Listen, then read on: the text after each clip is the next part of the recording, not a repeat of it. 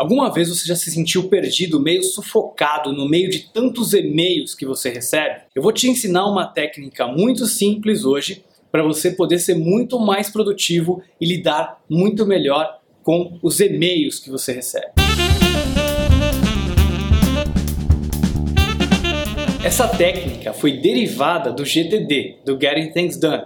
Lembra daquele livro do David Allen que eu comentei com vocês alguns episódios atrás? E ela foi adaptada para e-mail. A ideia é simples: inbox zero, ou seja, você vai deixar a sua caixa de entrada sempre vazia. Um dos grandes problemas que a gente tem e que faz com que a gente seja improdutivo nos e-mails é que a gente vai recebendo aquele monte de e-mail, coisas que a gente tem que agir, coisas que a gente tem que responder, coisas que são interessantes, algum amigo que mandou alguma coisa pra gente ler, um artigo, mas que a gente não vai resolver agora. E a gente mistura tudo isso na caixa de entrada e as coisas acabam se perdendo, porque a gente vai recebendo novos e-mails, aquelas coisas vão ficando para trás, coisas muito legais a gente acaba deixando para lá e acaba não vendo, coisas que a gente tem que responder a gente acaba esquecendo e a gente acaba ficando perdido no meio de tanta coisa. A técnica Inbox Zero é muito simples. Basicamente o que você tem que fazer é deixar o seu inbox sempre zerado, sempre vazio. O que você tem que fazer? Você tem que processar esses e-mails. Então, basicamente você vai precisar criar três pastinhas no seu e-mail. A pastinha de próximas ações, a pastinha de referência e a pastinha de aguardando.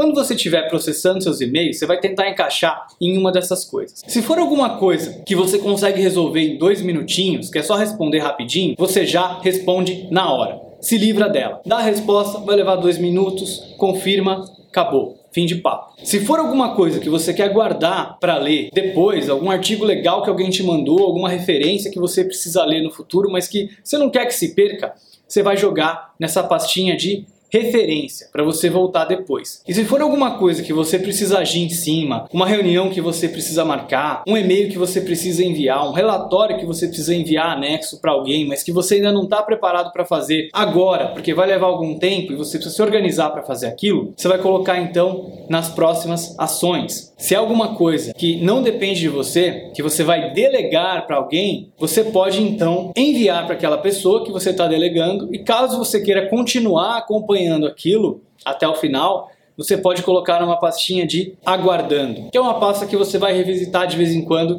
para verificar como é que está a evolução, poder cobrar a pessoa se for necessário também. Se não for nada disso, você vai excluir o e-mail. Quando você terminar de se organizar dessa maneira, o seu e-mail vai estar tá vazio, sua caixa de entrada vai estar tá vazia. E aí você sabe exatamente o que, que você tem que agir em cima, porque está na pasta de próximas ações, e o que, que você vai guardar para depois para você ler, para você olhar como referência, para você poder pesquisar uma hora e encontrar aquela informação quando você precisar dela. Se for alguma coisa que você quer fazer no futuro, que é alguma coisa que você achou até bacana, você não quer apagar, mas que você vai guardar para um futuro, para um dia, quem sabe, também você pode criar uma quarta pasta de futuro. Isso é muito importante. Uma outra dica é que você tenha horários específicos para checar o seu e-mail. Porque o que acontece? Geralmente no seu dia, você tem prioridades, você tem metas, coisas importantes que você precisa realizar. E o e-mail faz com que você acabe se tornando escravo dele, porque vai chegando uma série de coisas para você fazer que muitas vezes não são a sua prioridade. E aí você acaba deixando de fazer a sua prioridade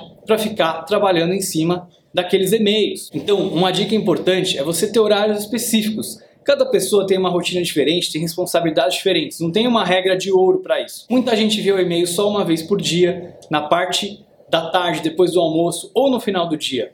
Justamente porque se você vê no início do dia, isso pode tomar o tempo das suas prioridades. Então, faça as suas prioridades primeiro lá no início do dia, depois vai ver o e-mail para fazer as outras coisas. Essa é uma dica bacana. Se você não pode fazer isso, você precisa checar o e-mail com mais frequência, pelo menos estabeleça alguns horários no dia. Sei lá, duas vezes por dia, três vezes por dia, quatro vezes por dia. Mas evite ficar a cada cinco minutos olhando o e-mail, porque isso vai te tornar uma pessoa com pouquíssimo foco muito distraída e com certeza improdutiva. Então é isso, Inbox Zero é uma técnica bem simples, bem fácil. Você basicamente vai criar algumas pastinhas novas no seu e-mail, vai processar isso algumas vezes no dia, vai deixar a sua caixa de entrada sempre vazia, vai apagar o que não importa e vai colocar cada coisa no seu lugar. Espero que você tenha gostado dessa técnica. Deixe seu feedback num comentário aqui no canal do YouTube. Não esquece de assinar o canal. Não esquece também de assinar o podcast para poder ouvir pelo iTunes se você preferir e deixe também o seu review no podcast. Muito obrigado e até o próximo episódio.